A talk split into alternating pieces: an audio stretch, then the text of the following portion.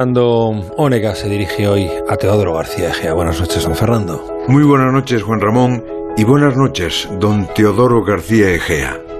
Intenté preguntarle esta tarde cómo se encuentra después de su dimisión, pero no lo conseguí. Le diré que quería romper aquella maldición de Pío Cabanillas que decía notas que has cesado porque deja de sonar el teléfono. Y me dije que por mí no deje de sonar el teléfono de Teodoro García Egea.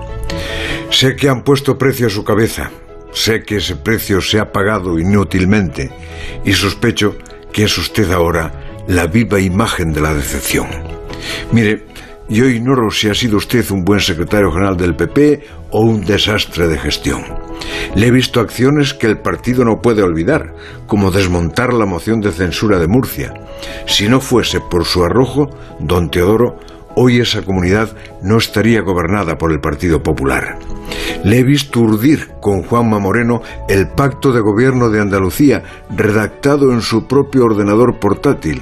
Ahí demostró su arte de toreo con Vox y el PP gobierna el eterno feudo del PSOE. ¿Se equivocó en otras cosas? Seguro como nos equivocamos todos. Creo que se equivocó con Díaz Ayuso.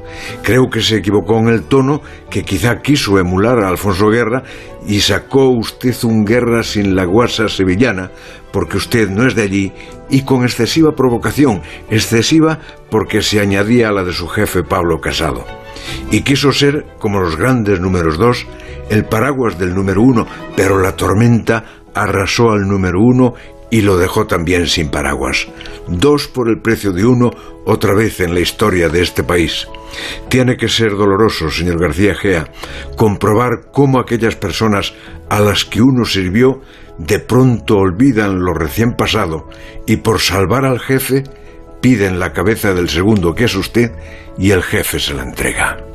Es la política, ya lo sé, pero es el rostro menos humano de la política.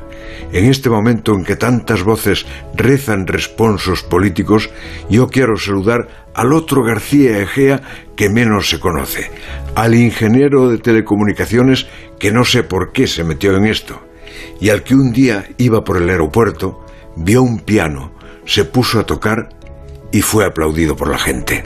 Después me dijo que sabía tocar todos los instrumentos musicales. Con esa formación y esas artes no sé qué diablos se le perdió en la política, señor García Gea. Ha sido su peor inversión. La brújula.